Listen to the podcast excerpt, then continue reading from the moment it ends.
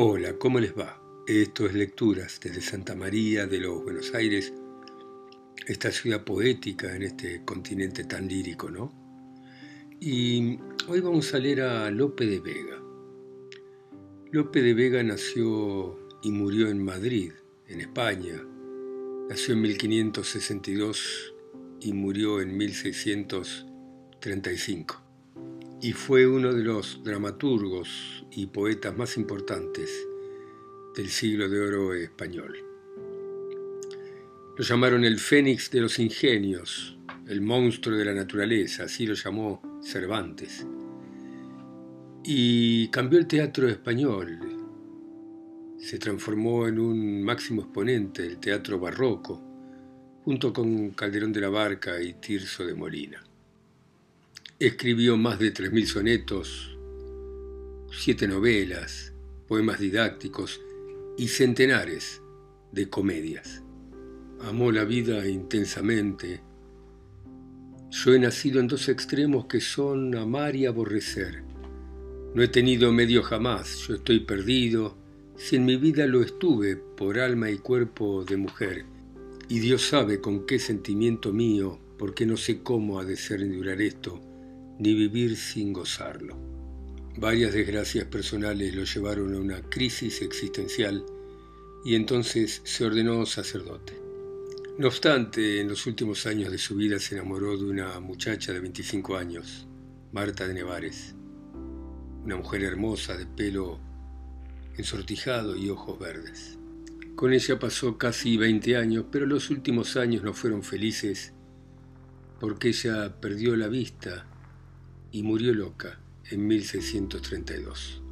La fama y la reputación de Lope de Vega fue tan importante que de cualquier obra excelente se decía es de Lope, aunque tal vez no fuera de él. Murió en agosto de 1635. Soneto 11. Cuando pensé que mi tormento esquivo hiciera fin, comienza mi tormento y allí donde pensé tener contento, allí sin él, desesperado vivo. Donde enviaba por el verde olivo me trujo sangre el triste pensamiento, los bienes que pensé gozar de asiento huyeron más que el aire fugitivo. Cuitado yo, que la enemiga mía ya de tibieza en hielo se deshace, ya de mi fuego se consume y arde, yo he de morir y ya se acerca el día que el mal en mi salud su curso hace y cuando llega el bien es poco y tarde. Despidiéndose de una dama porque amanecía.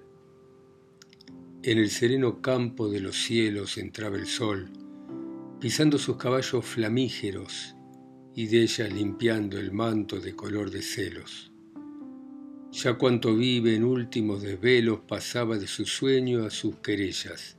Sale la abeja entre las flores bellas, las aves por el aire esparcen vuelos. Vas en el mundo dilatando el día en cercos de oro y arreboles rojos, y en las hojas las perlas del rocío, mas cuando tan hermoso el sol salía, anocheció para mis tristes ojos, porque, como él salió, se puso el mío a un loco favorecido de una dama.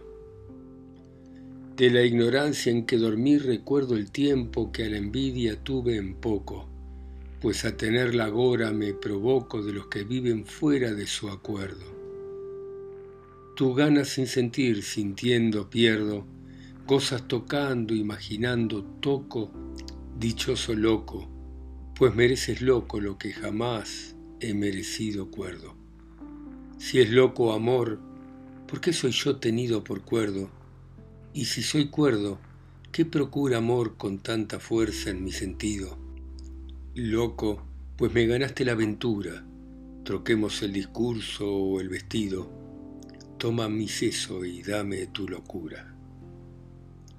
Soneto 34 De este mi grande amor y el poco tuyo, no tengo culpa yo, tengo la pena, que a tu naturaleza en todo ajena, juntarse dos contrarios atribuyo. Este mi amor y tu desdén, argullo de aquel humor que de una misma avena, de dulce y agro fruto el ramo enllena, siendo una tierra, un agua, un tronco el suyo. Veo la cera y veo el barro al fuego, esta ablandarse, aquel endurecerse, que uno se rinde y otro se resiste, y con igual efecto miro luego, siendo una causa amor para encenderse, que si me enternecí, te endureciste. Soneto 41 Hermosos ojos, yo juré que había de hacer en voz de mi rudeza empleo, en tanto que faltaba mi deseo el oro puro que el oriente cría.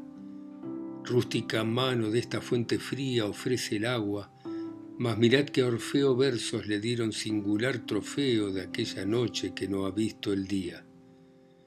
Y pues por la crueldad que en toda parte usáis conmigo, vuestro cuerpo tierno puede temer la pena de anaxarte, no desprecies el don, que el lago a ver no irá por vos mi amor, venciendo al arte. Soneto 42 Dejadme un rato pensamientos tristes, que no me de rendir a vuestra fuerza, si es en gran contrario amor, amor me fuerza, penad y amad, pues que la causa fuistes. No permitáis, si de mi amor nacistes, que la costumbre que a volverme fuerza, de mi firme propósito me tuerza, pues en los desengaños me pusistes. No queráis más que amar, amar es gloria. No la manchéis con apetitos viles, vencedme y venceréis mayor victoria. Si en Troya no hay traidor, ¿qué importa Aquiles? Mas hay que es mujer flaca la memoria y vosotros, cobardes y sutiles. A las ojeras de una dama. Ojos por quien llamé dichoso al día en que nací, para morir por veros, que por salir de noche a hacer lucero cercáis de azul la luz que al sol la envía. Hermosos ojos, que del alma mía un inmortal engaste pienso aceros de envidia del zafir, que por quereros entre cristal y rosa el cielo cría. Ahora sí que vuestras luces bellas son de mi noche celestial consuelo, pues en azul engaste vengo a bellas. Ahora sí que soy la luz del suelo, ahora sí que sois ojos estrellas, que estáis en campo azul, color del cielo. De rima sacra, soneto primero. Cuando me paro a contemplar mi estado y a ver los pasos por donde he venido, me espanto de que un hombre tan perdido a conocer su error haya llegado. Cuando miro los años que he pasado, la divina razón puesta en olvido, conozco que piedad del cielo ha sido no haberme en tanto mal precipitado. Entré por laberinto tan extraño fiando al débil hilo de la vida el tarde conocido desengaño. Mas en tu luz mi oscuridad vencida, el monstruo muerto de mi ciego engaño, vuelve a la patria la razón perdida. Paso de mi primera edad que fuiste por el camino fácil de la muerte, hasta llegarme al tránsito más fuerte que por la senda de mi error pudiste ¿Qué basilisco entre las flores vistes que de su engaño a la razón advierte? Volved atrás, porque el temor concierte las breves horas de mis años tristes. Oh pasos esparcidos vanamente, qué furia os incitó, que habéis seguido la senda vil de la ignorante gente. Mas ya que es hecho, que volváis os pido de quien de lo perdido se arrepiente, aún no puede decir que lo ha perdido. ¿Qué ceguedad me trujo a tantos daños? ¿Por dónde me llevaron desvaríos que no traté mis años como míos y traté como propios sus engaños? Oh puerto de mis blancos desengaños, por donde ya mis juveniles bríos pasaron como el curso de los ríos que no los vuelve atrás el de los años. Hicieron fin mis locos pensamientos, acomodóse al tiempo la edad mía por ventura en ajenos escarmientos. Que no temer el fin no es valentía, donde acaban los gustos en tormentos y el curso de los años en un día. Si el instante fin de lo presente y principio también de lo futuro, y en un instante al riguroso y duro golpe tengo de ver la vida ausente, ¿a dónde voy con paso diligente? ¿Qué intento? ¿Qué pretendo? ¿Qué procuro? ¿Sobre qué privilegios aseguro esto que ha de vivir eternamente? No es bien decir que el tiempo que ha pasado es el mejor, que la opinión condeno de aquellos ciegos de quien es culpado. Ya queda el que pasó por tiempo ajeno, haciéndole dichoso o desdichado los vicios malos y las virtudes buenos. Engaño es grande contemplar de suerte toda la muerte como no venida, pues lo que ya pasó de nuestra vida no fue pequeña parte de la muerte. Con excepción se dio, puesto que fuerte de morir el vivir, mas ya vencida no deja de temer, si prevenida mientras vivimos, en morir se advierte. Al que le aconteció nacer, le resta morir. El intervalo, aunque pequeño, hace la diferencia manifiesta. La muerte, al fin de cuanto vive dueño, está de dos imágenes compuesta el tiempo antes de nacer y el sueño. A una calavera. Esta cabeza, cuando viva, tuvo sobre la arquitectura de estos huesos carne y cabellos, por quien fueron presos los ojos que mirándola detuvo. Aquí la rosa de la boca estuvo, marchita ya con tan helados besos, Aquí los ojos de esmeralda impresos, color que tantas almas entretuvo. Aquí la estimativa en que tenía el principio de todo el movimiento, aquí de las potencias la armonía. Oh hermosura mortal, cometa al viento, ¿dónde tan alta presunción vivía desprecian los gusanos aposento? No se sabe que es amor quien no te ama celestial hermosura, esposo bello, tu cabeza es de oro y tu cabello como el cogollo que la palma enrama, tu boca como lirio que derrama licor al alba, de marfil tu cuello, tu mano el torno y en su palma el sello que el alma por disfraz cinto llama. Ay Dios, ¿en qué pensé cuando dejando tanta belleza y las mortales viendo, perdí lo que pudiera estar gozando? mas si del tiempo que perdí me ofendo, tal prisa me daré que una hora mando venza los años pasé fingiendo. Hombre mortal mis padres me engendraron, aire común y luz los cielos dieron, y mi primera voz lágrimas fueron, que así los reyes en el mundo entraron. La tierra y la miseria me abrazaron, paños, no piel pluma me envolvieron, por huésped de la vida me escribieron y las horas y pasos me contaron. Así voy prosiguiendo la jornada, la inmortalidad del alma sida, que el cuerpo es nada y no pretende nada.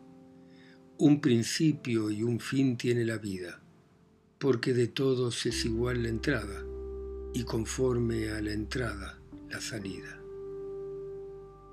Soneto. Si has de conocer un gran poeta, ¿qué señas llevas tú, Leonido hermano? ¿Ha de ser alto o ha de ser mediano? ¿Ha de andar a la brida o a la jineta? ¿Ha de ser texto o ha de ser receta?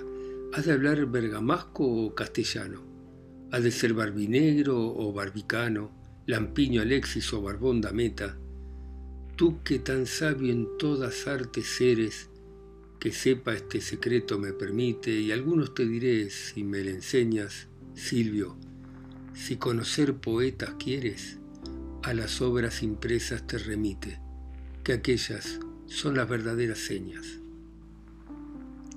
Prometieron favorecerle para cuando tuviese seso. Señora mía, vos habéis querido a cautela de amor entretenerme, de suerte que ya estoy para perderme al mayor imposible reducido. Para el tiempo que cobre mi sentido, piadosa, prometéis favorecerme, si fuiste vos quien pudo enloquecerme, ¿dónde hallaré lo que he por vos perdido? Vos sois la culpa, vos la causadora de este deliquio y amoroso exceso, tanto vuestra hermosura me enamora. Pero si está mi seso y mi suceso en el que me quitáis, dulce señora, dejad de ser hermosa y tendré seso. Envidia a un sastre que tomaba la medida de un vestido a una dama. Mas eres sol que sastre, extraño caso, Jaime, pues solo el sol dicen que ha sido quien a la aurora le cortó vestido con randas de oro en turquesado raso. Tú le mides el pecho, aunque de paso, y yo en mis versos mis desdichas mido, cortando galas en papel perdido a manera de sastre del Parnaso. Este soneto, Jaime, cosa es clara, que si dijese aquí lastre o arrastre, el consonante dice en lo que para.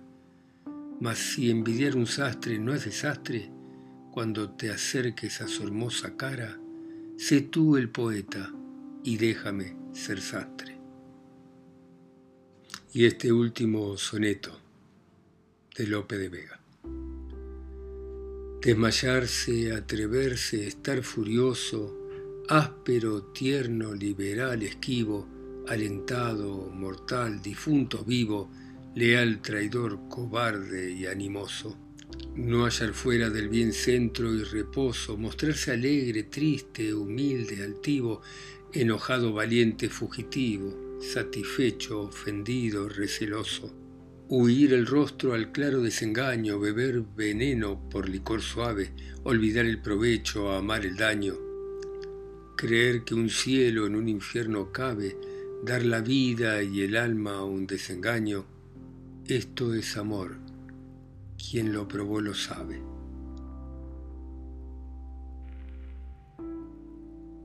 Bueno, muy bien, extraordinario Lope de Vega. Gracias por escucharme ustedes en sus países, ciudades, continentes o islas, a mí que estoy acá solo y lejos, en Santa María de los Buenos Aires. Chao, seguimos mañana.